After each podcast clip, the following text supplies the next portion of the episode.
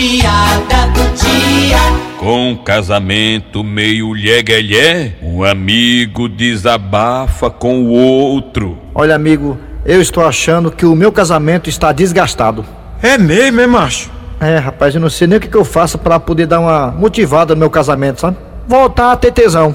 Macho, cenoura é bom pra tesão. Cenoura boa pra tesão. Não tô dizendo. E uma semana depois. E aí, cara, como é que tá as coisas? Beleza?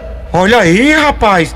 Parece que o negócio funcionou, né? Rapaz, aquela tua dica da cenoura salvou meu casamento, ó, macho. Eu não disse, macho, que comer cenoura dá tesão? E era pra comer. Ui!